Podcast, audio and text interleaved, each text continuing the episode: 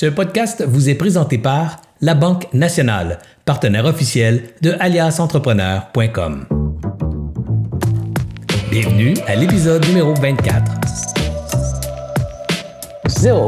Salut tout le monde, Serge Beauchemin ici, alias Entrepreneur.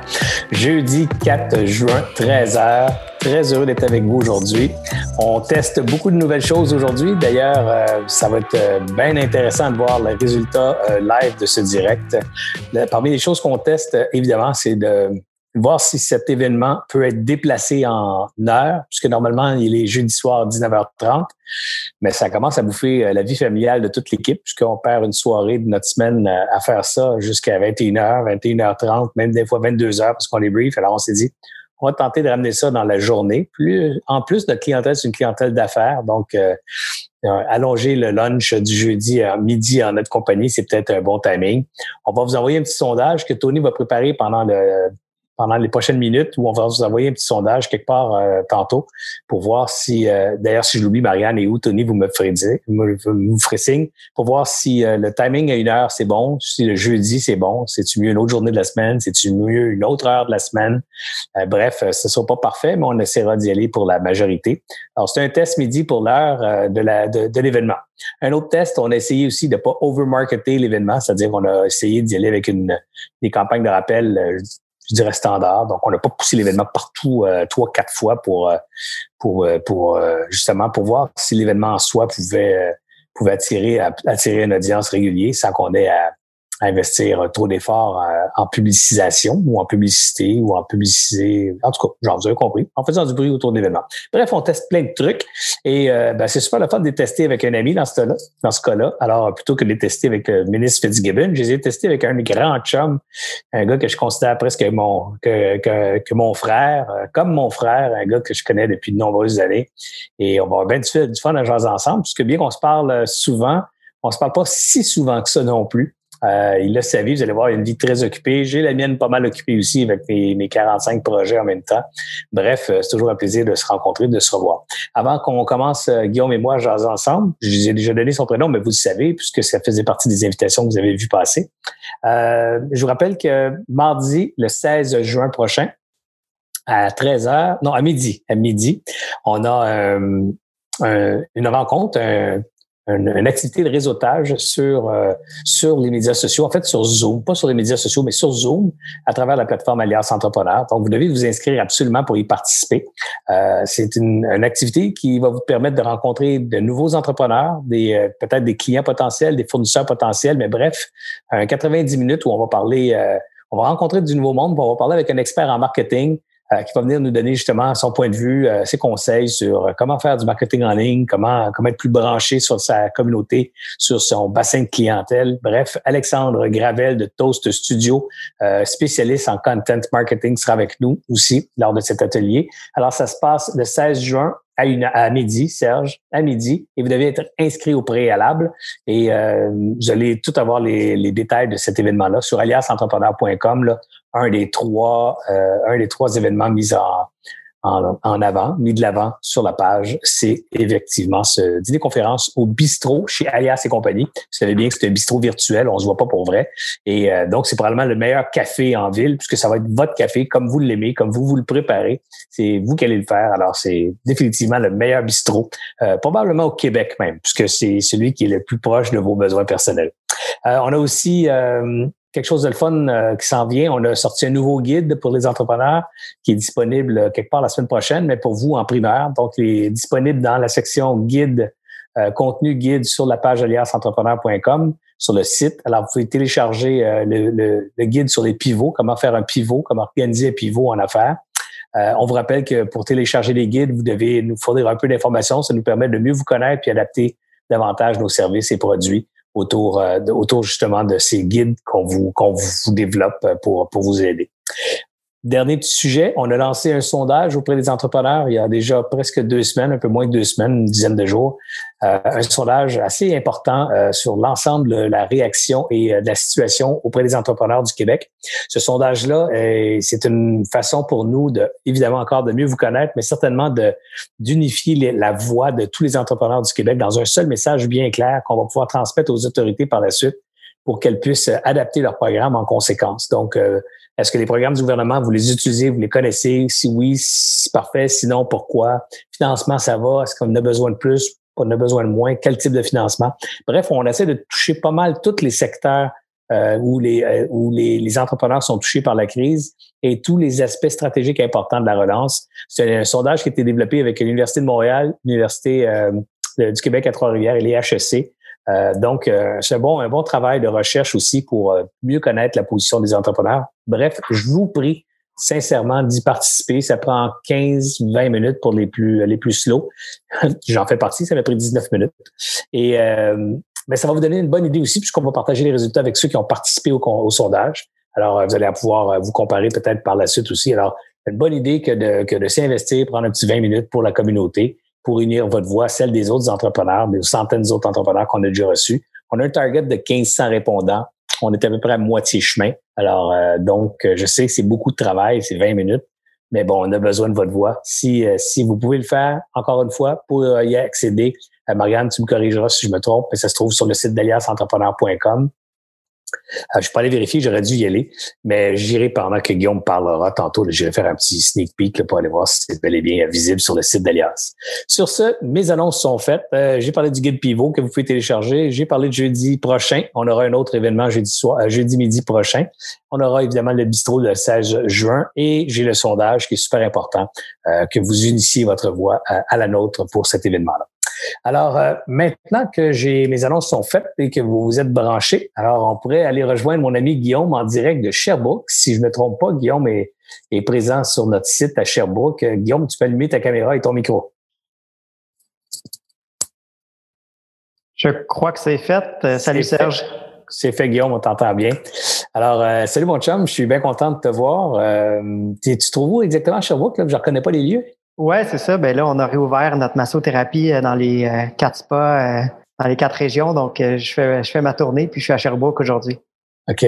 Mais dans, dans exactement où à Sherbrooke? Es-tu dans la salle des employés? Non, je suis dans le bistrot. Ah, t'es dans le bistrot, OK. Étant donné que nos restos sont pas ouverts, c'est une belle place pour faire une entrevue. c'est une belle place pour être tranquille, faire l'entrevue. Hey, Guillaume, euh, évidemment, on ne fait pas semblant qu'on se connaît pas, on est des bons chums, là, puis euh, je connais ta vie, tu connais la mienne, fait que c'est pas le, le, jeu ce midi, c'est pas de c'est pas de faire semblant qu'on se connaît pas, mais définitivement de, de permettre à, à l'auditoire puis aux gens qui connaissent moins Strom, puis moins tes, tes défis d'entrepreneur, de, de, voir comment comment comment on traverse une crise, comment on se remet, comment on se relève d'une crise, quelles sont les leçons d'une crise, puis et pourquoi je t'invitais? Aujourd'hui, Guillaume, c'est parce que non seulement tu as vécu une crise assez importante, évidemment, comme tout le monde, comme tout le Québec, puis comme toute la planète, en fait, avec la crise sanitaire qui nous a frappés et qui nous frappe encore et ses conséquences, mais tu as vécu aussi une crise drôlement importante aussi en, en décembre 2016, euh, toute une crise. On va y revenir tantôt. Fait que j'aimerais ça qu'on parle justement de comment ça s'est passé, cette crise en 2016, comment tu as traversé celle-là, comment, euh, quels sont les parallèles à faire avec celles qu'on traverse actuellement? Y a-t-il des leçons qu'on peut tirer là-dedans? Bref, ton expérience et, ta, personnalité vont certainement aider beaucoup d'entrepreneurs, justement, en gestion de crise, euh, comment s'en sortir, comment s'en sortir gagnant. Avant ça, j'aimerais ça faire un petit topo euh, de Guillaume aujourd'hui.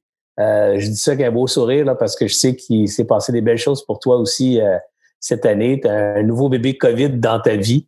Alors, euh, parle-moi de Guillaume, euh, sa vie personnelle, comment ça se passe actuellement? Ben, ça se passe bien. Euh, du côté personnel, en fait, c'est un beau moment, c'est une belle époque dans ma vie. moi et Émilie, on vient d'avoir un beau petit bébé tout frais de, trois mois. Donc, en effet, c'est un bébé COVID là, qui est arrivé juste, juste avant que tout, tout ferme au Québec. c'est arrivé quelle date?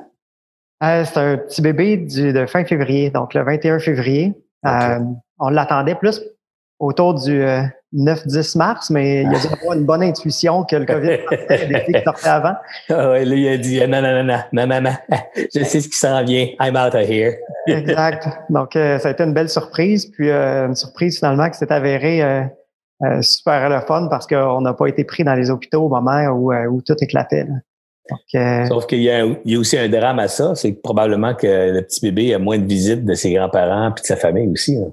En effet, c'est un peu comme sûrement tous les, les bébés COVID euh, du temps euh, d'aujourd'hui. Euh, s'ils voient les, grands-parents et les, gens de l'entourage en deux dimensions par des écrans, euh, je peux pas cacher, c'est sûrement, ben pas c'est sûrement, c'est très difficile pour les grands-parents qui peuvent pas le prendre dans les bras, qui ne peuvent pas vivre cette, les trois premiers mois de la vie de leur, leur petit enfant de façon réelle ou qu'ils le vivent de façon virtuelle. C'est certainement une des, des tristesses qui se passent en ce moment.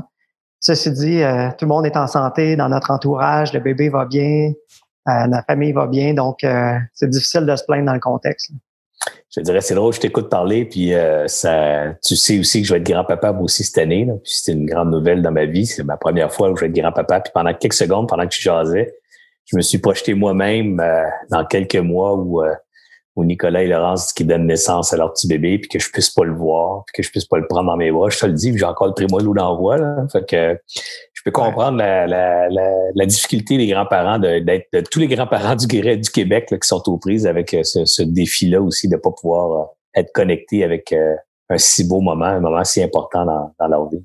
Ouais, c'est ça. Puis c'est sûr que c'est un peu une dichotomie dans le sens où c'est un moment extrêmement triste, extrêmement plate. En même temps, on est chanceux parce que tout le monde est en santé. Ouais. Donc, il y a quand même une gratitude à ce niveau-là. Fait que c'est des mixed feelings, mettons. Ouais, ouais, c'est, sûr. Puis t'es, t'es quand même pas le premier non plus. Hein. C'est quand même euh, là, un bon challenge, euh, Guillaume. Là, t'as combien de kids? Il y, il y, en a trois autres avant. Donc, euh, Charles William a deux grands frères, une grande sœur. puis encore là, c'est un peu dichotomique comme situation. Puis dans le sens où, bon, on n'a pas le congé parental, Émilie et moi, qu'on aurait qu'on avait imaginé, en tout cas. on se retrouve à avoir beaucoup, beaucoup, beaucoup de travail. mais en même temps, c'est un, une chance à quelque part qu'on soit en tout temps avec Charles William, avec le bébé, les, les ensemble, les grands frères, grandes sœurs sont à la maison tout le temps. Donc, euh, l'unité familiale, elle se retrouve ensemble comme elle l'a jamais été. Donc, euh, il y, a, y, a, quelque chose de beau là-dedans malgré tout. C'est un défi, je ne le cacherai pas. Euh, mixer euh, bon, l'éducation des enfants, l'éducation à l'école qu'il faut faire à la maison, euh, le travail, prendre soin de tout ce beau monde-là c'est un défi dans le sens où habituellement avoir quatre enfants, c'est un, un, défi en soi. Quand les enfants vont à l'école, quand ou à la garderie, quand on a de l'aide des grands-parents, puis quand on a une charge de travail normale, alors que là, c'est tout en même temps. La charge de travail est anormale, on n'a pas d'aide des grands-parents, tout le monde est à la maison en tout temps. C'est un bon défi. Ah, écoute, je te lève mon chapeau, mon homme, parce qu'en plus, effectivement, un quatrième kid, c'est déjà une maudit job, comme tu dis, c'est quand même toute une responsabilité. Mais la crise qu'on traverse avec l'entreprise qui est sur tes épaules, c'est plus Émilie qui est impliquée, c'est tout un défi. Je veux dire, c'est toute une situation, puis une situation dans la plus dans, un dans un, un, contexte où tu peux même pas avoir de l'aide. Parce que normalement, tu sais, enlève la COVID, mettons que tu l'entreprise traverse une crise complexe dans laquelle tu n'as pas le choix d'être impliqué dans un mauvais timing, entre, ou dans un bon timing, peu importe, mais dans un timing comme celui que tu traverses là. Et en plus, tu as de la difficulté d'avoir de l'aide de tes propres parents ou de tes beaux-parents, puisqu'ils peuvent pas venir à la maison s'occuper des kids. Exact. C'est comme ça rajoute un niveau de, un niveau de pression sur la patente, là. Exact. Puis on a, on a fait beaucoup de, de marketing de contenu pendant la crise. On reviendra sûrement plus tard. Mais c'était, on, on, a fait parler des gens, puis on a été chercher des témoignages de gens qui, on leur demandait comment ils font pour trouver leur équilibre dans tout ça c'est drôle parce que la situation elle-même devient notre équilibre dans le sens où quand ça va trop vite, puis on est trop overwhelmed, euh, ben on, on, décroche puis on se recentre sur la famille, on prend le petit dans nos bras, on dirait que tout reprend son sens, l'équilibre se place. Fait que, cette situation-là qui est, qui est créée, ben, on retrouve notre équilibre à cause justement de la famille qui est là et tout ça. Fait que c'est un peu notre moyen en ce moment de, de garder l'équilibre dans tout ça, de pouvoir dire, OK, je tire la plug quelques heures, je prends le petit dans mes bras, puis c'est le centre de l'univers en ce moment. Ça fait du bien, puis ça nous aide euh, pas mal à traverser euh, toute cette période, je dirais. Ah, puis c'est drôle parce que tu te vois peut-être pas, mais c'est plein de paradoxes, tu sais. Fait que, mais l'équilibre, c'est justement les deux côtés, tu sais. Si tu avais juste un des deux côtés, ça tu serais déséquilibré. Mais le fait que tu Charles William, la famille, la pression de la business, euh, la pression familiale, puis on, probablement que c'est ça qui réussit à tenir cet équilibre dont, dont tu fais mention. Ah, probablement. Probablement, c'est un, un Guillaume, euh, on parlait tantôt de crise. Euh, on en a vécu toute une crise. Moi, je m'en rappelle encore. Puis j'ai encore la, scène bien claire dans ma tête quand je m'en reviens en auto. Là, mais en décembre 2016, le lendemain de Noël, parle-nous de ce qui se passe ce matin-là. Ben, c'est le matin du feu euh, à Saint-Hilaire.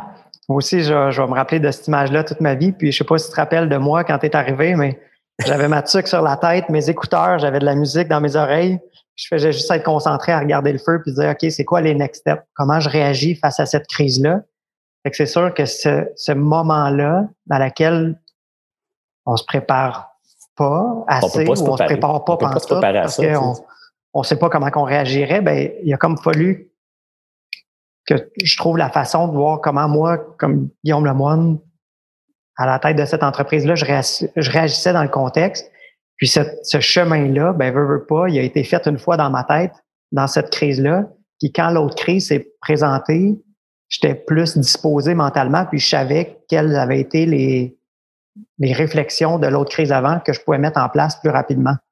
C'est un peu de ça que je veux qu'on parle parce que moi, je trouve que tu as une situation assez unique. ben, unique dans le sens qu'il y a probablement d'autres gens qui ont vécu des crises importantes aussi dans les trois dernières années, mais dans mon entourage, c'est une situation relativement unique où il y a une crise majeure qu'il a fallu que tu traverses, tu t'adaptes, une crise imprévisible, exactement comme ce qu'on vit actuellement, où tu, ne te lèves pas le 26 décembre, le lendemain de Noël, en disant ah, ah, ah, je vais aller gérer un problème d'incendie majeur. Tu sais, puis euh, alors, je, voulais voir un peu comme si on faisait l'historique de, cette, de cette crise-là, en faisant abstraction du COVID, puis juste comment ça s'est passé, comment tu as organisé, comment tu as réagi, c'est quoi les phases là-dedans?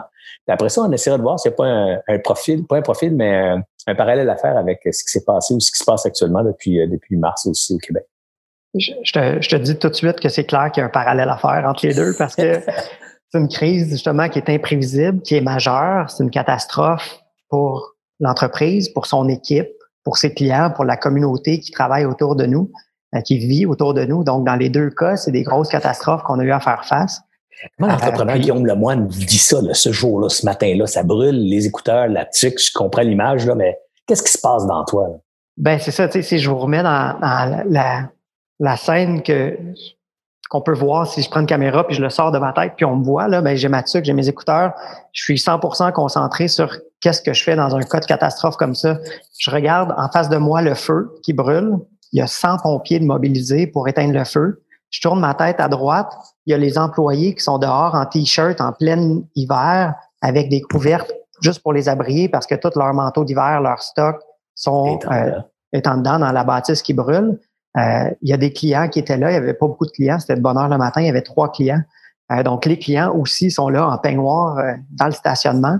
Donc la scène est vraiment catastrophique. Puis là, je sais que c'est moi qu'il faut qu'ils prennent la prochaine décision. On fait quoi dans cette affaire-là? Puis tu jongles toutes les idées dans ta tête, mais au final, tu te dis, OK, c'est quoi nos valeurs de base? Puis toutes mes décisions, je vais les prendre en fonction de ça. Puis si je me trompe, ben, la décision va peut-être être mauvaise, mais elle va être basée sur des bonnes valeurs.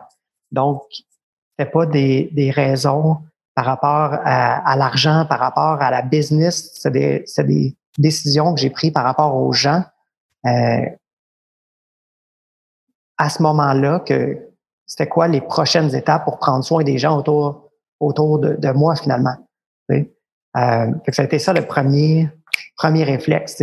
As-tu eu une période euh, stunned, tu sais, une période où tu as tilté là, pendant, pendant peut-être une coupe d'heure, pendant une coupe de journée où tu te disais, ah, là, là, j'ai juste envie de me mettre en petite boule d'un petit coin chez nous là, parce que ça comme pas de bon sens, faut que ça arrête, c'est un vrai cauchemar. Euh, non, j'ai pas eu ce, pas eu ce, moment-là.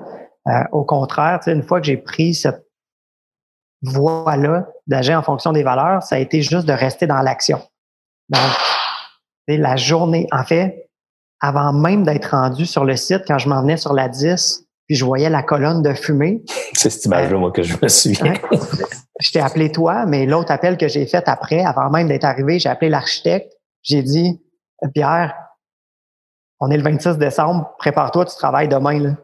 On a des plans à faire, faut recommencer. ça a été tout de suite de me lancer dans l'action pour reprendre, ce, trouver une façon de redonner un momentum pour pas justement avoir de, de, de phase à plat où les idées deviennent noires, euh, tu te morfonds, tu sais pas où t'en aller. que ça a été justement de, donner une direction des actions à venir. Donc, ta réaction à toi dans cette crise-là, spontanément, c'était de dire, écoute, j'ai pas le temps de pleurer, pleurer, pleurnicher, pleurer sur mon sort ou attendre que ça passe. Évidemment, dans le cas d'un incendie, tu peux pas attendre bien, bien longtemps. C'est-à-dire, OK, il faut que je me mette dans l'action. Puis tout de suite, écoute, c'est quand même impressionnant. Écoute, téléphone de l'architecte pendant que ça brûle, en t'en venant. Puis t'étais, étais à Magog, hein, c'est ça? Ouais, ouais. Fait que je m'en allais sur la 10, là, que je voyais la colonne de, de fumée, là. Ouais, ouais. Et donc là, on arrive là, évidemment, ça flambe, on va épargner les détails, on, les connaît toutes, là, ça, ça flambe solide. comment ça se passe par la suite? Parce que là, l'inquiétude s'installe, les employés ont plus de job, qu'est-ce qui va arriver avec ma job? Qu'est-ce qui va arriver avec euh, mon, mon, travail, ma vie, ma carrière, mon salaire? Euh, comment tu gères ça? Ouais.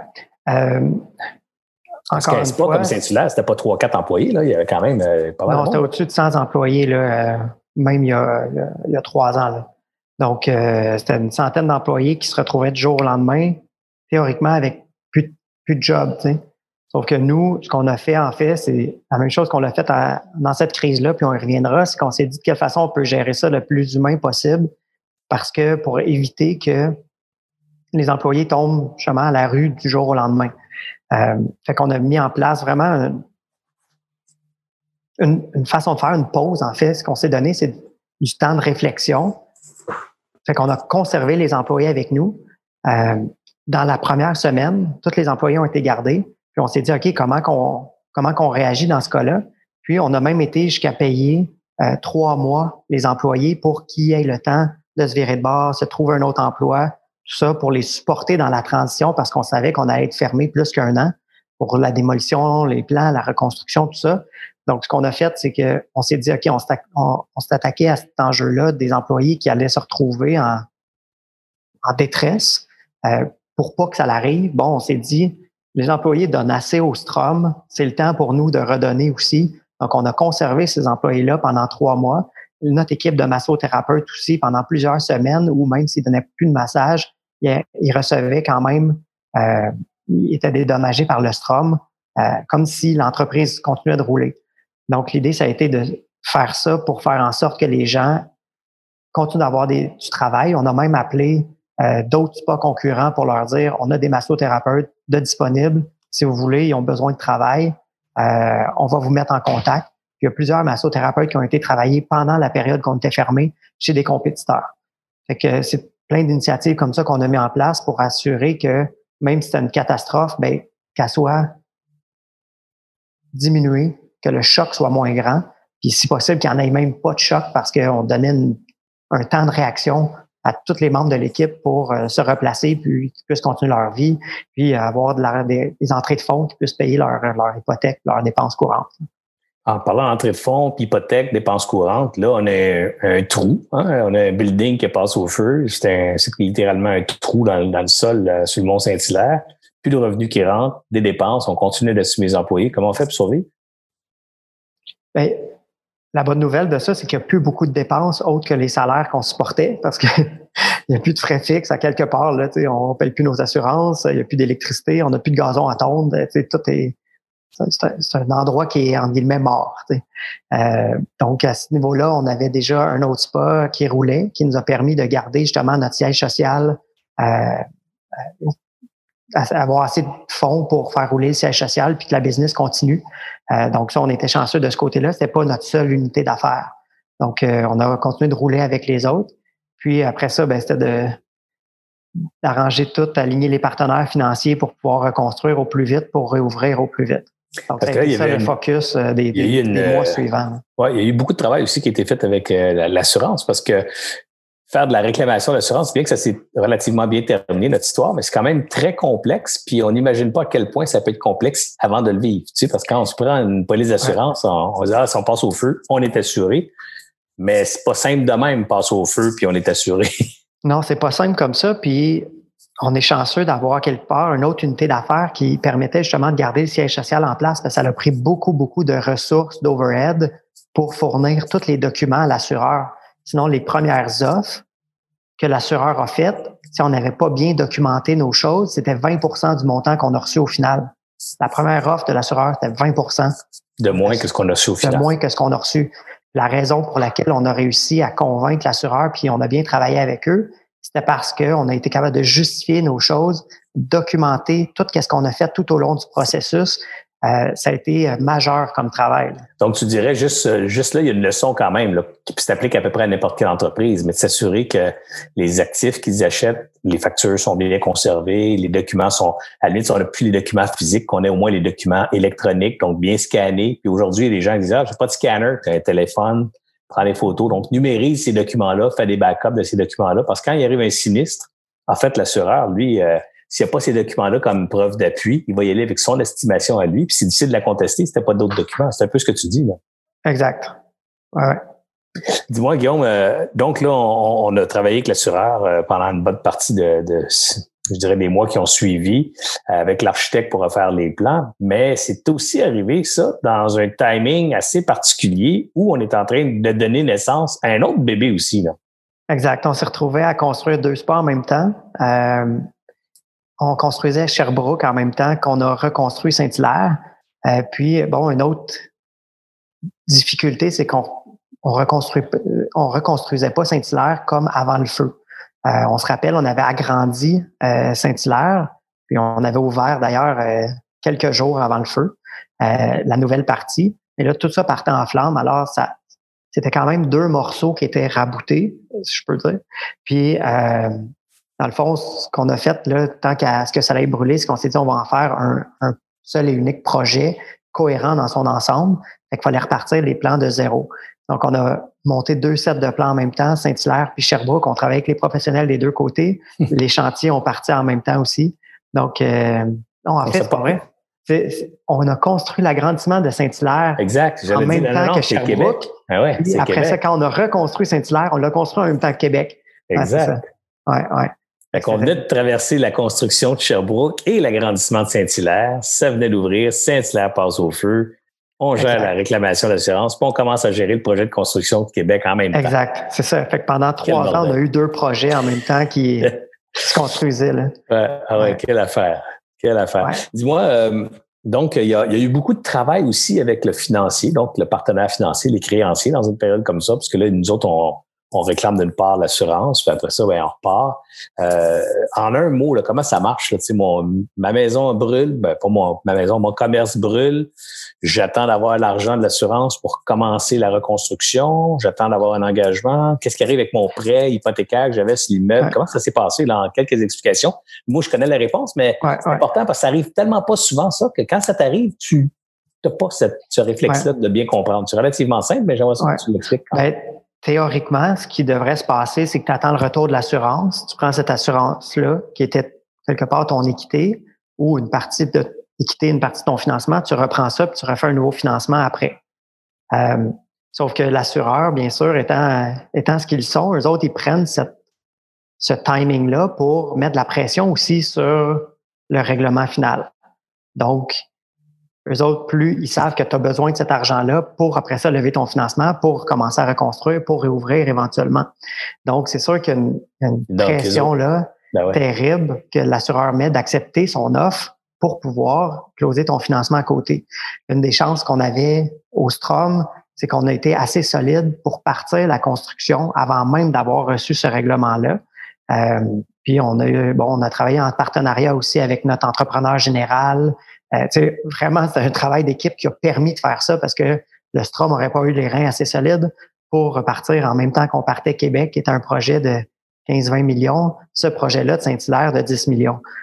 Ça ça n'aurait pas arrivé, mais on a vraiment travaillé en partenariat avec l'entrepreneur général, les partenaires du Strom, les, ben, actionnaires du Strom, les partenaires financiers pour se dire, OK, on part, on prend la chance de régler, mais au moins on s'enlève cette pression-là de l'assureur pour pouvoir avoir un moins bon règlement on va prendre le temps que ça prend avec l'assureur, mais on part le chantier. Ça a été un peu euh, un tour de force, on l'a réussi, on est super content, mais euh, c'était, pas évident. Mais théoriquement, tu attends le retour de l'assurance, tu te finances à partir de ça, puis tu recommences. Je, crois me souvenir que ça a été relativement facile, je dis relativement facile dans la dimension où l'assureur n'a pas fait un travail différent de ce qu'il, aurait dû faire, dans le sens que c'est le modèle d'affaires des assureurs que de que quand ça vient le temps de payer, payer pas aveuglément, ils font pas un chèque en disant ah ouais, pas de trouble, on te rembourse toutes tes factures, tout ce que tu t'imagines. Ils ont un travail de diligence à eux autres, de leur côté, je me mets de leur bord, à s'assurer qu'ils paient le maximum qu'ils doivent payer et non euh, le minimum qu'ils peuvent. Là, mais c'est dans leur tête, c'est le maximum qu'on doit payer. Il faut le déterminer pour que ce soit pas un bar open. Alors, il reste que si c'est une assurance qu'on collecte 200 000, quelque chose, c'est une assurance qu'on collecte plusieurs millions. C'est clair que là, il y a beaucoup de travail qui est mis en place pour s'assurer que les chiffres sont bons parce que si on se trompe de 10% c'est plusieurs centaines de milliers de dollars. Exact. C'est là je disais qu'on on avait la chance d'être bien structuré. Puis ce que, je donnerais comme conseil dans un cas aussi majeur pour une entreprise qui a moins d'overhead ou de gens qui travaillent sur l'administration capables de fournir ça, euh, trouver des ressources pour les fournir, puis à la fin de la ligne, je pense que ça va le valoir la peine. Ouais, c'est ça, mettre en place le monde pour fournir cette documentation-là, parce qu'au final, tu vas peut-être aller chercher 20 de durée. Évidemment, 20 de 20 millions ou de 5 millions, 20 de 50 000, on ne parle pas de la même chose. Tu sais, là. 20 de 50 000, ça vaut peut-être pas la peine de mettre trois personnes à temps plein là-dessus. Mais si c'est 50 millions la réclamation, ça vaut peut-être la peine de mettre du monde pour faire le travail correctement. Guillaume, on saute, euh, on saute pas une étape, on va accélérer euh, la, après tragédie euh, ou drame, plutôt c'est pas une tragédie, mais un drame, là, le drame de l'incendie de 2016, 2017, 2018, 2019, c'est trois années d'action. C'est pas trois années tranquilles au Strom. Là. Ouais, puis pour faire cette transition-là, sais, je terminerai l'époque catastrophe de Saint-Hilaire en une renaissance incroyable de ce spa-là. C'est ce qu'on a bâti, les clients l'ont accueilli tellement avec joie. Euh, on avait peur là, que, mm qu'il soit attaché à l'ancien spa avant le feu. Oui, parce qu'il y avait un look plus rustique, l'ancien spa. Il y avait un look plus on, avait quand même, dedans, on changeait l'architecture un peu. Oui, puis les gens aiment se retrouver dans leurs choses. Oui, oui, oui. des clients super fidèles. Puis on a été tellement contents de voir que cette base de clients-là fidèles est, est revenue avec grand plaisir, grand étonnement. Ce qu'on nous disant que ce qu'on avait bâti c'est incroyable, mais en plus de ça, il y a beaucoup d'autres nouveaux clients qui sont venus puis qu'on a fait. C'est une belle histoire au final, ce, ce spa-là, parce que ils sont pas rares les gens qui disent que c'est le plus beau des Stroms. Ah oui, tout à fait. Bien, on dirait l'énergie de la montagne. Ce site-là quelque chose de particulier.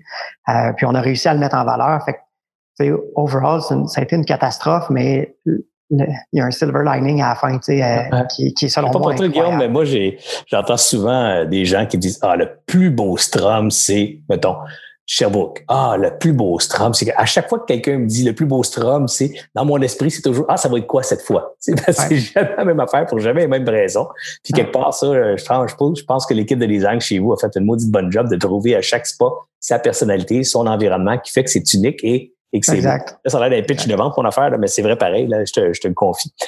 Euh, je trouve une autre parenthèse, la vie a quand même fait drôlement les choses. Une des clientes qui était là ce matin-là du spa, celle dont euh, vous êtes allé chercher avec les pompiers du stock là, dans le vestiaire en bas, devenue une grande amie à moi, par hasard. Euh, Amélie, qu'elle s'appelle Amélie Couillard, euh, qui m'avait écrit euh, pour me dire Ah, merci, on a récupéré nos affaires plates. On se connaissait pas, là, pas du tout, pas du tout. Puis quelques mois plus tard, ou peut-être une année plus tard, j'ai fait une activité de, de levée de fonds là, pour, euh, pour ramasser de l'argent pour une fondation. Puis j'ai donner une journée de, photographie. Tu sais, j'étais peu de photos. Je donnais une journée de photographie à des gens, venez passer une journée avec moi, puis je ramasse l'argent, puis je la donne à une fondation. Fait que, donc, je donne mon temps, puis euh, on tripe ensemble à faire photo. Et Amélie était une de ces participantes-là. Et euh, on a eu tellement de fun cette journée-là que le petit groupe qu'on a appelé les clics, les cliqueux, on appelait ça click don, notre, notre petite, euh, ma petite journée. les cliqueux, sont, écoute, ça fait probablement deux ans, peut-être un peu plus, deux ans et demi de ça. Là. Puis on se voit encore, on se parle encore, on est ah, très, très connectés. Puis Amélie est donc celle qui était dans l'incendie, une des, une des quelques clientes qui étaient là ce matin-là. Donc, des fois, le monde est, drôlement connecté. Guillaume, on a, on a donc vécu une crise capotée. Après ça, il s'est passé une accélération d'un paquet de patentes. C'est ça que je, je vois aussi pour, pour comprendre que il y a plein de gens qui disent Hey, moi, là, cette année, là, 2020, là, ça, j'étais pas prête pour une crise, tu sais, là, mais je veux juste montrer avec beaucoup d'éloquence que toi non plus, tu n'étais pas prête dans le sens que il y a personne qui est prête pour une affaire de même. Puis chez nous, euh, on va dire, on avait tout un lancé. Oui. Bien là, c'est que après l'incendie, justement, on a réouvert. Là, on avait euh, Sherbrooke et Île-des-Sœurs qui roulaient. Puis après avoir reconstruit Saint-Hilaire, on a réouvert Saint-Hilaire, puis on a ouvert Québec. Donc, on était rendu, on passait de deux spas à quatre spas euh, d'une shot. Donc, on doublait notre nombre d'employés, on passait de 300 à 650, euh, on doublait notre chiffre d'affaires, doublait les dépenses, tout, tout doublait en claquant des doigts le jour qu'on a ouvert la porte euh, des deux, du renouveau Saint-Hilaire et de Québec. Puis, on est super chanceux, on a connu deux immenses succès à ces deux endroits-là qui a donné une lancée incroyable au Strom. Donc, là, on s'est mis à bon, accélérer les efforts de développement. On avait des projets en, en, développement à Toronto. On, on, a tout structuré notre compagnie pour développer les États-Unis. On était en, négociation avec trois terrains aux États-Unis à différents endroits. Euh, Fait était vraiment sur une belle lancée. On allait accueillir quasiment un demi-million de visiteurs cette année dans nos spas. Euh, puis là, bon, le, COVID arrive du jour au lendemain, il faut fermer, il faut mettre la clé dans la porte. Euh, ça a été tout un choc. avoir eu un feeling de déjà vu hein, ce matin-là quand le go a dit on ferme les spas, c'est fermé à partir de, je pense que c'est un dimanche, ça fermait, c'est ouais, Ben, c'est un peu différent parce qu'on l'avait vu venir. Là. On voyait toutes les industries qui fermaient tour, après tour. Après jour après jour, en fait. Les discussions avec les directeurs, chaque jour, c'était OK, ça n'a pas été aujourd'hui, on est chanceux, on continue euh, jusqu'à temps qu'on peut. Puis le jour que, puis même à la fin, avant même qu'on ferme, on, se demandait, on devrait-tu fermer? C'était des discussions qu'on avait là, à, la fin. On devrait-tu fermer? Là, tout ferme autour de nous. il n'y a pas de. En même temps, l'INSPQ, la santé publique, elle n'avait pas donné d'avis. Fait qu'on était comme OK, on est qui, nous, pour prétendre qu'on est dangereux ou pas, ou quoi que ce soit, on devrait être fermer ou pas? Finalement, la mesure est tombée que toute l'industrie du Québec s'arrêtait du jour au lendemain. Puis on était bien sûr là-dedans. Euh, Alors donc là, tu es techniquement en congé de maternité, boum, ta paternité, t'attends, t'apprends qu'on ferme les opérations. Bye bye, congé de maternité, paternité, let's go, faut se mettre, se retrousser les manches. Comment tu réagis? Et là, est-ce que tu as utilisé les fameuses leçons de la première crise? Ça a été exactement pareil. sais. On s'est dit, OK, qu'est-ce qu'on qui on est, puis de quelle façon qu'on veut réagir dans cette crise-là. Euh, puis bon, on a des. Ce qu'on fait dans la vie, nous, c'est faire du bien aux gens, puis que ce soit les clients, oui, mais notre staff aussi, la communauté autour de nous. On, a comme valeur principale le caring. Fait on s'est dit qu'on allait agir puis prendre des décisions en fonction de ces valeurs-là. Donc, on a fait la même chose que, qui est arrivé dans, dans le cas de Saint-Hilaire, c'est qu'on a mis une pause sur tout on s'est dit, on se donne une semaine, on roule exactement comme avant, on se donne une semaine pour réagir, laisser le temps aux employés aussi de d'absorber la nouvelle. D'absorber ce qui se passe, ben ouais, ben ouais. ouais puis, puis on a mis en place une. En fait, dans la première semaine, on a pondu une stratégie dans laquelle on voulait faire. On a catégorisé des initiatives, des, des streams, des, des, vecteurs d'initiatives qu'on voulait pendant qu'on est fermé. Euh, euh, améliorer puis euh, prendre soin. Donc, euh, que ce soit notre équipe, bon, justement, on, on revient, selon moi, il y a quatre piliers sur lesquels repose une compagnie, ses clients, ses employés, ses partenaires financiers. C'est drôle parce que c'est toi qui m'as enseigné ça il y a dix ans. Toi, dans le temps, il y avait trois pattes. C'est ces trois pattes-là. Mais nous, depuis euh, quelques années, déjà au Strom, on a rajouté une quatrième patte qui est la communauté. on vit dans un système capitaliste où les entreprises, selon moi, ils ont une trop grande euh, j'aime pas le mot puissance, mais puissance par rapport aux règles du jeu dans la société dans laquelle on vit. Donc, l'implication des compagnies dans la société, pour moi, elle doit être un facteur, qu'un pilier sur lequel une compagnie, il faut qu'il prenne soin de la même façon qu'il prend soin de ses partenaires financiers, ses clients et ses employés. Donc, en fonction de ces quatre piliers-là, euh, on a mis en place des initiatives, euh, euh, ben, c'est ça, pour toute l'équipe finalement. Euh, donc, on a gardé beaucoup de gens, le plus qu'on pouvait en fonction de nos capacités. Sauf que là, tu n'as pas d'assurance qui va payer ces salaires-là. Tu pas de. Non. là, c'est une décision drôlement importante. Est-ce que tu as eu. Euh, ben, c'est une décision qui n'est pas basée sur l'économie. C'est une décision qui est, ben, en partie parce qu'il faut que l'entreprise soit capable, mais c'est une décision qui est basée sur des valeurs. Euh, c'est là que je dis que ces décisions-là, ben, c'est là que je dis qu'on s'est référé à nos valeurs pour prendre des décisions. Puis, j'ai été estomaqué, fâché, j'ai de la misère à trouver le bon mot, mais de voir comment certaines compagnies ont réagi quand la crise est arrivée, où ils ont laissé le côté humain de complètement mis dans le placard. C'est des compagnies qui sont très, très riches, des actionnaires qui sont très, très riches, puis du jour au lendemain, ils coupent sans même se poser la question comment qu'on pourrait aider dans ce contexte-là. Pour moi, ça m'a un peu jeté à terre. J'ai voulu faire l'inverse de ça. J'ai voulu me positionner comme une entreprise qui prend soin de ses, gens et qui va aider au maximum de nos capacités. Puis, une semaine ou deux après que toutes les annonces ont été faites dans les industries, je suis un peu parti en croisade pour appeler tous mes amis entrepreneurs pour dire aidez à la hauteur de vos capacités. si vous êtes capable financièrement, faites-le. Si vous n'êtes pas capable financièrement, faites-le d'une autre façon, mais vous avez une responsabilité sociale en tant qu'employé, que, qu'entreprise envers vos employés puis envers la communauté, que ce soit d'aller donner votre temps si vous n'avez plus rien à faire ou quoi que ce soit, mais retirez-vous pas dans un chalet sur votre bateau à, à faire la grosse vie. Vous avez un rôle plus important que ça à faire dans la communauté. Ah Puis je te dirais que mon, mon message a quand même porté fruit. Là. Je, sais qu'il y a plusieurs entreprises qui ont des fois des, des présidents de compagnies qui n'étaient pas actionnaires, qui ont parlé à leur conseil d'administration pour faire changer des politiques, pour se dire c'est pas la bonne façon d'aborder la crise que de 100% protéger ses richesses puis de mettre tout le monde à la rue. Oui, il faut que les entreprises conservent des richesses assez pour survivre dans la crise, mais je pense pas que c'était le moment d'être greedy. Je pense pas qu'une crise comme ça, c'est le moment d'être greedy non plus. Je pense qu'au contraire, c'est le moment, dans une des rares fois, dans notre système capitaliste où les entreprises peuvent avoir un rôle à jouer pour un peu égaliser tout ça dans la société. Ça a été le, chemin qu'on a pris puis qu'on a, mis en place. Je vais revenir là-dessus. J'aimerais ça t'entendre là-dessus aussi après euh, sur ces idées euh, au niveau du rôle de l'argent puis des, actionnaires, des propriétaires d'entreprises dans des situations de crise. Euh, donc, là, ce que j'entends, c'est évidemment, on prend soin du staff au départ de ça, mais après, il faut aussi commencer à penser à l'après-COVID, parce que je sais que tu as commencé rapidement avec ton équipe à préparer l'après-COVID ou la relance, à, même à, à, rester actif. Donc, ce que je retiens, Guillaume, c'est quand ça s'est passé, bang, tout de suite dans l'action, puis pas une action dans n'importe quelle direction, mais une action qui est concertée dans la vision, dans les valeurs de l'organisation, puis dans, dans, dans tes valeurs personnelles, certainement.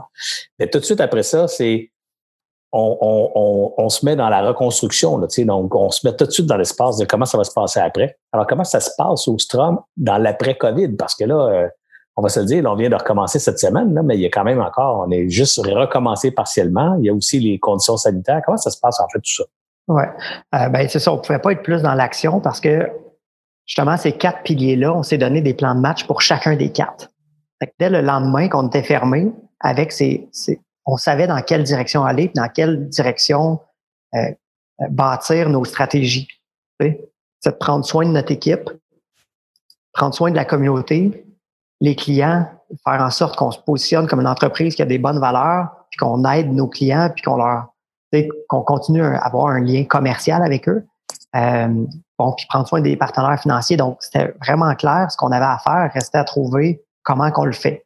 Fait que là, ce qu'on a fait, en fait, c'est qu'on a mis en place des comités, euh, des comités précis pour chacun de, ces, euh, ces streams-là à l'interne, qui, eux, ont bâti des plans de match qui impliquaient beaucoup d'employés. Euh, que si je pense à, l'équipe, par exemple, on a mis en place, euh, il y avait cinq points sur lesquels on a bâti euh, euh, un plan de match pour les employés, que ce soit en accompagnement social, fait qu'on savait que les gens étaient de plus en plus isolés, on voulait garder un contact avec eux. Euh, c'était pour nous important de garder ce côté lien social-là avec l'employé, puis même pour eux, dans leur, il y en a qui sont isolés, pas de famille, euh, qui sont dans leur condo pendant deux mois. De quelle façon on peut les aider là-dedans? Euh, bon, c'est sûr, l'accompagnement économique, si tu savais le nombre de programmes qu'on a mis en place, pas juste garder euh, les, euh, les, employés euh, sur le payroll, mais aussi, tu sais, on a fait des partenaires avec ceux qui font des boîtes de nourriture là, pour mmh, mmh. emporter. On a fait des échanges avec eux qu'on a envoyés à nos employés, des centaines de boîtes de repas qu'on a envoyées à notre staff, puis on se disait si on peut leur sauver une épicerie, ben Colin, ça va être ça. Tu euh, as fait ça, tu as fait ça en contrat échange, c'est ce que j'entends. Tu as échangé, mettons, des certificats cadeaux au Strom en échange des autres qui donnent des boîtes.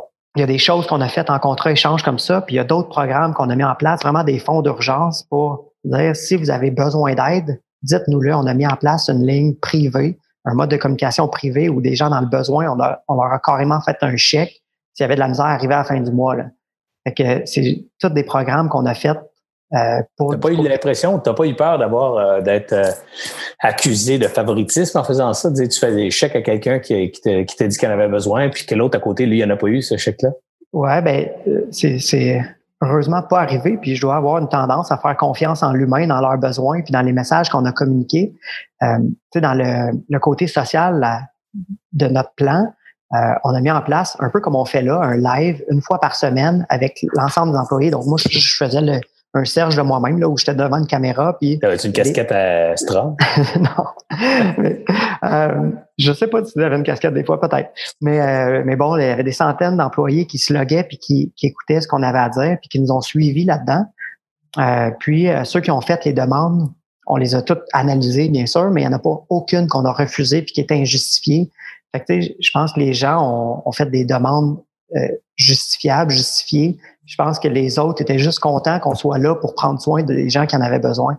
Euh, puis on, on, a mis en place beaucoup, beaucoup de, de, de procédures, ben non, pas de procédures, mais d'initiatives pour aider la communauté aussi. Euh, fait y a nos employés qui étaient payés par nous pour aller aider des fournisseurs dans le besoin, fait qui étaient sur notre payroll, mais ils allaient travailler pour des fournisseurs plus petits qui, eux, étaient en train de mourir. Euh, C'est le genre d'initiative qu'on a faites, là, mais à grande échelle. Puis à un moment donné, on ne pouvait pas garder tout le monde sur notre payroll. Mais nos initiatives ont tellement fait boule de neige qu'il y a des gens qui n'étaient pas payés, qui nous demandaient comment je peux aider? Y a-t-il une place que je pourrais aller pour aider quelqu'un? Ah, c'est cool, ça. cette, boule de neige-là, cette vague-là de partage, on l'a commencé, puis on est vraiment content de voir comment ça a été. Fait que, c'est ça. On a mobilisé vraiment l'équipe là autour justement de d'accompagnement social, économique. On avait un stream qui était accompagnement physique pour garder le monde bouger. On a euh, fait un défi, on a Strom en forme. Fait qu'on s'est dit, on vient de notre concept vient des pays nordiques. Je veux que tout le monde bouge je veux que tout le monde continue de se mettre en forme que s'écrase pas sur le divan. Fait qu'on s'en va ensemble à Copenhague en vélo, en marche, en courant. Mais on se met tous sur une application qui s'appelle Strava. Puis on a fait un aller-retour Copenhague. Fait qu'on a fait 11 000 kilomètres à la gang. On, se partageait nos vidéos d'entraînement, les circuits qu'on faisait, la beauté des paysages. Ça a été hallucinant comment on a embarqué euh, l'équipe côté physique, accompagnement psychologique. Fait qu'on a fait des sondages sur quoi qu'ils aimeraient. Euh, entendre des psychologues, leur, leur adresser des, des items importants pour eux. Puis on a embauché des psychologues qui ont développé des thématiques, puis des, des conférences spécialement pour notre staff qui euh, qu'on mettait les vidéos en ligne. Puis finalement, le dernier thème, c'était ce qu'on appelait sens et pérennité. C'était la pérennité du strom. Comment qu'on où on trouve notre sens là-dedans? Ça va être quoi le strom après COVID? On veut tout vous entendre. Et qu'on a fait des sondages à l'ensemble de notre staff. Puis si tu savais les idées merveilleuses qu'on a reçues, euh, on doit avoir reçu comme 4000 idées de choses à mettre en place dans nos spas. Puis bon, le comité de relance a pris tout ça, a tout démêlé de ça. Puis aujourd'hui, ben, on est prêt à réouvrir nos portes avec l'implication de toute l'équipe. Fait que, tu sais, on n'a pas arrêté. C'est sûr que je t'écoute, puis je suis propriétaire d'une entreprise. Je me dis, oh my God, c'est beau tout ça, là, mais Christy, ça prend de l'argent, ça prend des ressources financières, payer du monde qui a travaillé chez des concurrents ou des fournisseurs. Tu sais, c'est comme, comment t'as fait, Guillaume? Ouais, ben on, a été chanceux à quelque part parce que on a gardé notre monde, on n'a pas agi sur un coup de tête, on a agi humainement, on a agi à la hauteur de nos capacités qu'on pouvait garder, par exemple, les 75 employés qu'on a gardés pour un certain nombre de temps. Mais après ça est arrivée la subvention de 75% qui remboursait les salaires, même rétroactivement. Donc, on a été super chanceux, puis notre staff nous a remercié en maudit parce que là, on se retrouvait à allonger tellement cette période-là qu'on pouvait garder le staff. on garde 75 personnes à soit 100 ou 90% de leur salaire en fonction de, de l'utilisation, si on n'a pas besoin du monde à temps plein. Mais quand même, tout le monde en haut de 90% de leur salaire. Puis là, finalement, après est arrivée la subvention en rétroactif.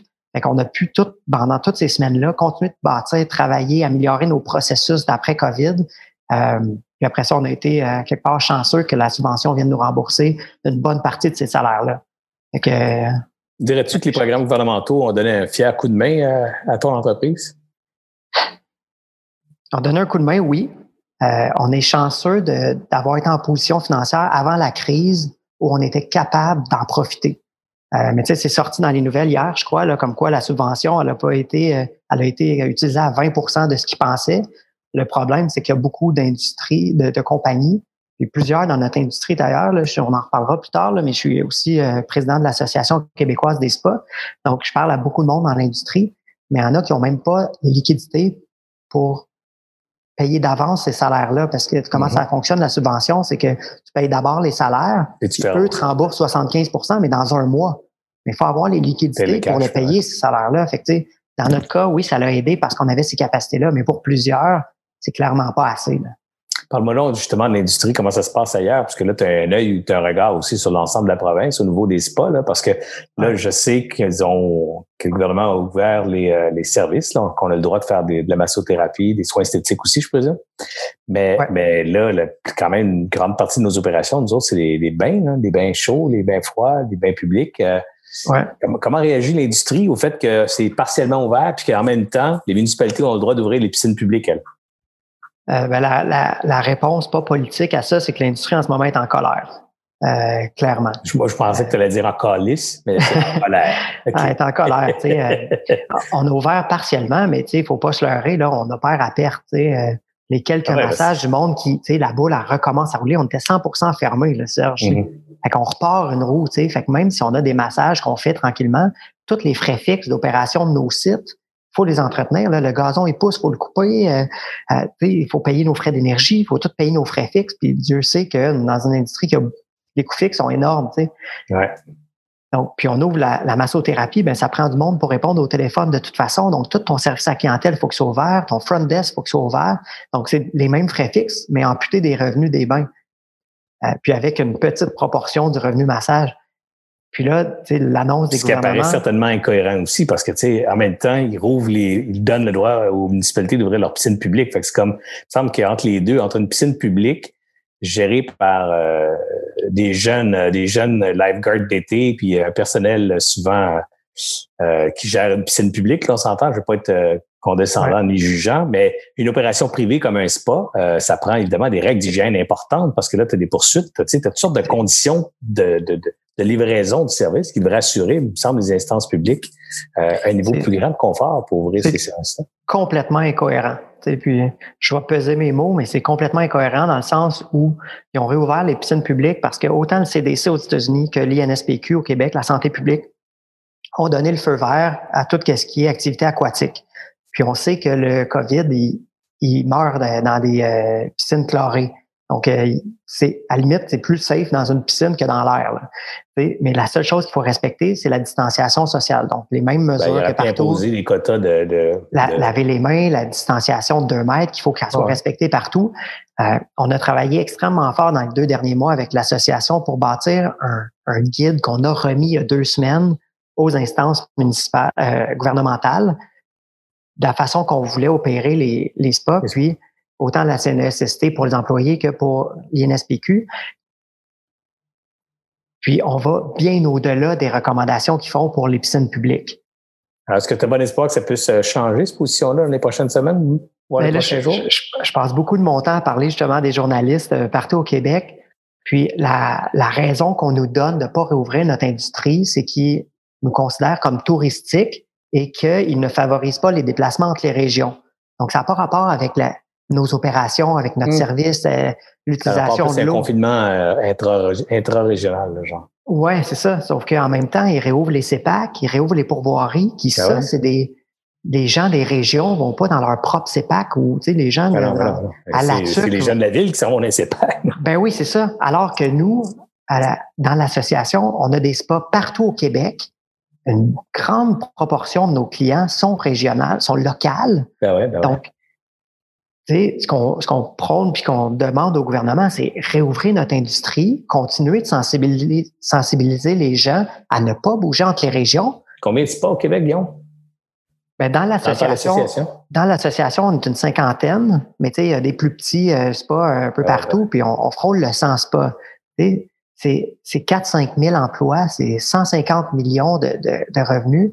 Mais même à ça, c'est pas le côté économique, là, le problème. C'est vraiment le point, c'est la santé publique.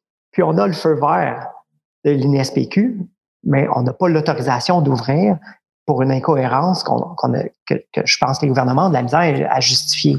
Donc, en ce moment, l'industrie, c'est clair qu'elle est en colère, puis qu'on fait beaucoup de représentations, puis on souhaite, on, on veut travailler encore main dans la main.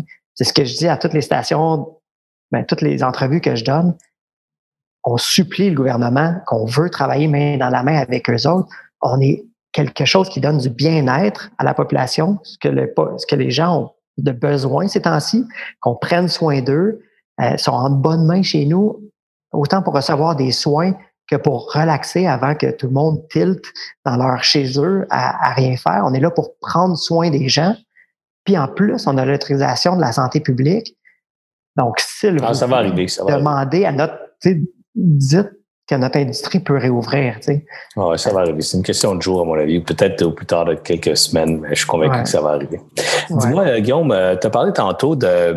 Je, prends, je regarde mes notes, là, mais tu disais tantôt que la quatrième patte, tu sais, je t'avais enseigné euh, prendre soin des employés, des actionnaires, des clients, c'est-à-dire la communauté aussi. Puis ah, je trouve que la corporation, les entreprises ont beaucoup de pouvoir. tu as parlé de capitalisme et tout ça. Tu peux-tu revenir un peu là-dessus puis m'expliquer un peu c'est quoi cette vision-là pour toi? Ma, ma vision est assez simple. On dirait que euh, on est dans une industrie, on est dans un jeu de société. Puis là, j'explique une vision qui n'a pas rapport avec mon rôle d'AQS, de président du, non, du je C'est 100 personnel. Je parle de Guillaume, l'entrepreneur. Puis, comme je disais, les entreprises, ont, selon moi, ont un grand pouvoir dans la société d'aujourd'hui. Tu sais. C'est eux qui embauchent les gens, qui les payent, euh, qui font des publicités, euh, qui, sont, qui ont l'espace média à eux. Euh, puis, tu sais, on l'a vu la tendance dans les dernières années où les entreprises à responsabilité sociale prennent de plus en plus de place. puis c'est correct comme ça parce que, selon moi, il y a l'écart de la richesse entre les, riches et les pauvres est créé par ce, système-là qui est, qui, est, qui est macroéconomique, mais qui est le capitalisme.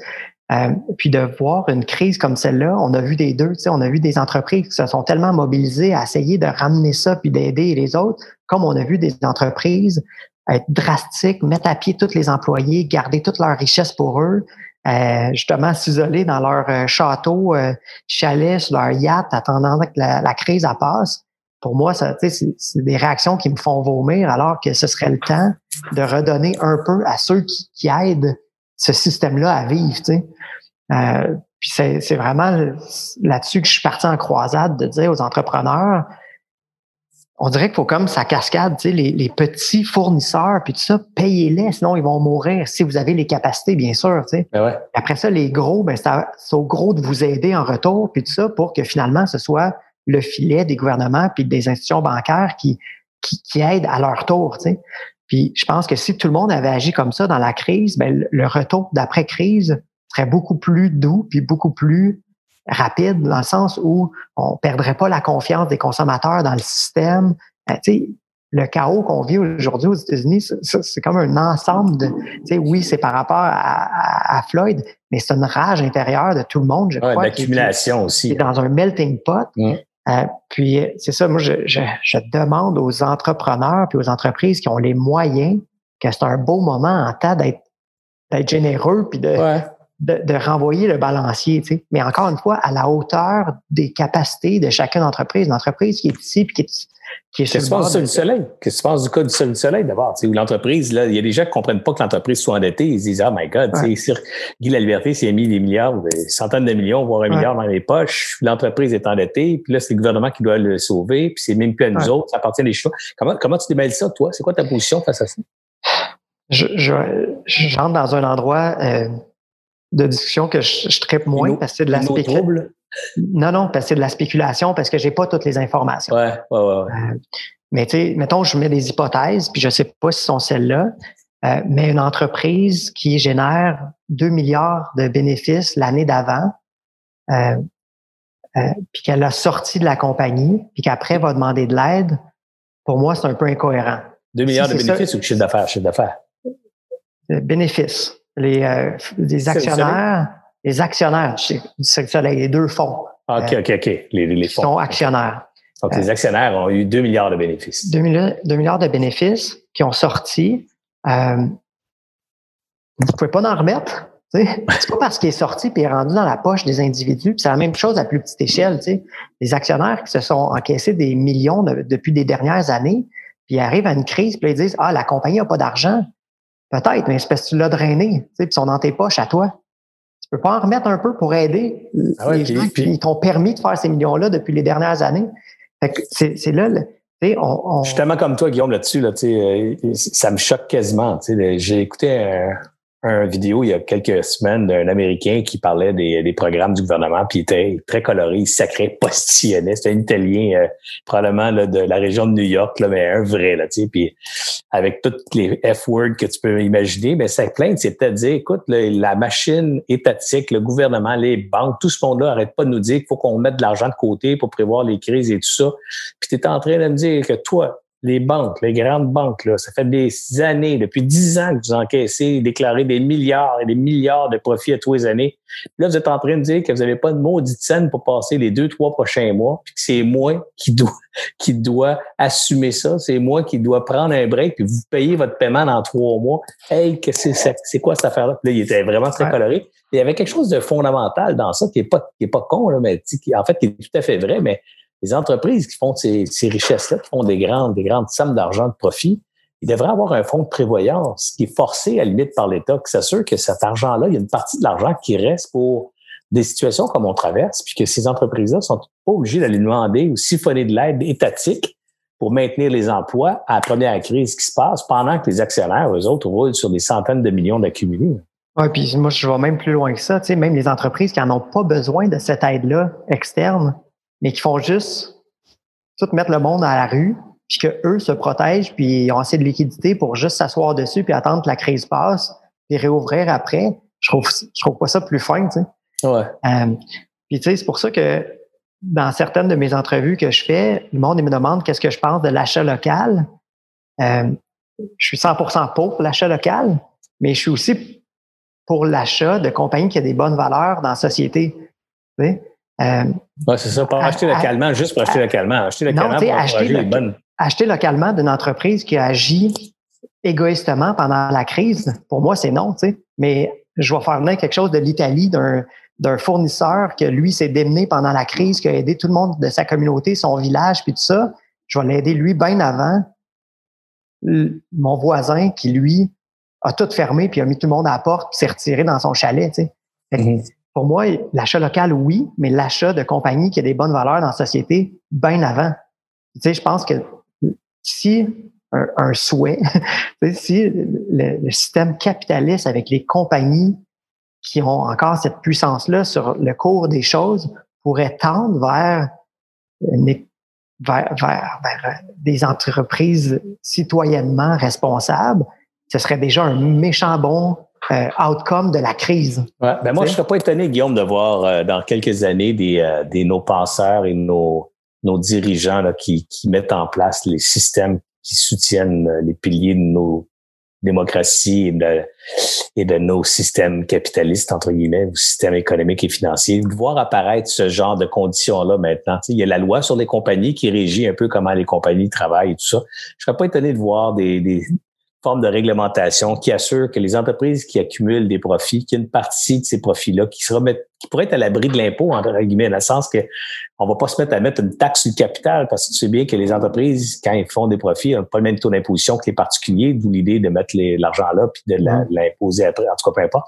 Mais, mais je, vois, je vois bien une, structure où il pourrait avoir un, même un avantage fiscal de reporter de l'impôt sur ces dollars-là pour des, un fonds de prévoyance qu'on garde quelque part dans le système financier, juste pour éviter que ce soit toute la machine gouvernementale qui doit, être, qui doit éponger euh, les, les, traversées de désert là, qui, qui, attendent euh, certaines de ces entreprises-là, sous le couvert que hey, ils emploient 20 000 personnes au Québec et on peut pas les laisser tomber, c'est 20 000 emplois. D'accord, là, mais un peu, c'est un peu, c'est un peu troublant de dire si on va sauver 20 000 emplois, mais en même temps, les gars qui ont encaissé 2 milliards de profits par année pendant 8 ans, eux autres, on leur demande pas de mettre de l'argent dans la baraque parce que les autres, techniquement, ils pourraient juste dire, ben, regarde, on va, laisser fermer, puis euh, on va s'en aller à la maison avec nos milliards. Tu sais. Fait qu'il y a quelque chose de. En même temps, ben, je trouve ça difficile de dire aux gars ou la, ou la famille qui a accumulé, mettons, dans les cinq dernières années, beaucoup d'argent pour 45 ans de travail, puis tu sais, je suis pas en train de tout défaire ça, puis dire à ces gens-là que vous avez accumulé autant d'argent pour toutes sortes de bonnes raisons dire, ben là, maintenant que vous êtes rendu à la retraite, mais ben là, ça serait de reprendre cet argent-là pour la remettre dans la baraque pour sauver les, les emplois. C'est un autre discours qui est pas simple à tenir non plus, mais je pense qu'il y a certainement moyen de mettre une, mesure médiane là-dedans en place. Ben, surtout souvent, pas, pas souvent, mais à différentes échelles, mais ça peut être pas beaucoup du portefeuille d'actionnaire, de juste remettre dans la business pour sauver Puis tout, surtout ceux qui savent que c'est temporaire. Il y a des, des, industries plus touchées que d'autres, puis tout ça, mais il y en a qui savent que quand ça rouvre, ça repart, tout ça. Euh, ces, ces industries-là qui, qui, voient la lumière au bout du tunnel.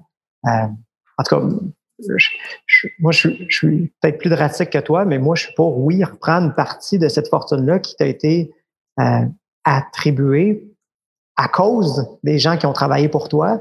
C'est le temps maintenant de, de redonner. Tu sais.